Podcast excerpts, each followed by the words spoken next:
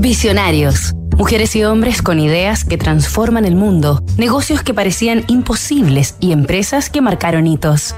Es bastante normal escuchar sobre un cambio y verlo como un problema, pero probablemente sea una oportunidad. Jim Pattison, el empresario total.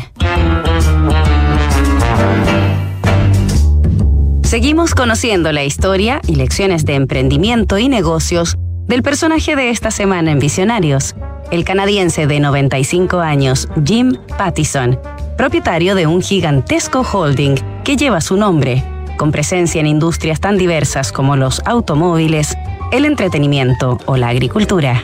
Pattison se cuenta entre los tres hombres con las mayores fortunas de su país. Es reconocido por sus códigos y buenas prácticas, además de ser uno de los empresarios más generosos del mundo.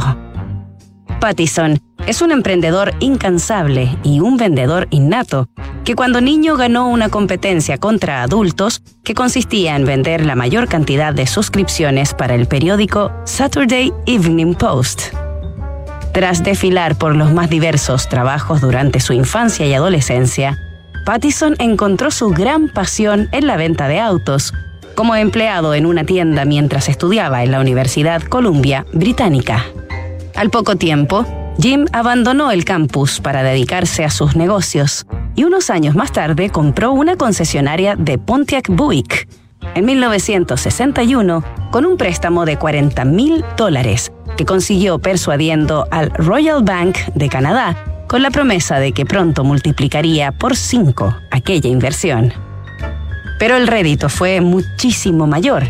Aquella fue la primera piedra de un imperio empresarial tan gigantesco como diverso, cuya historia seguiremos recorriendo mañana en Visionarios, en otro capítulo de esta historia.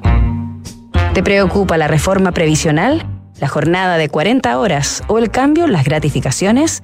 Recurre al equipo de asesoría laboral de PwC Chile expertos en reorganizaciones, auditorías laborales, soporte en negociaciones colectivas y más. Visita pwc.cl.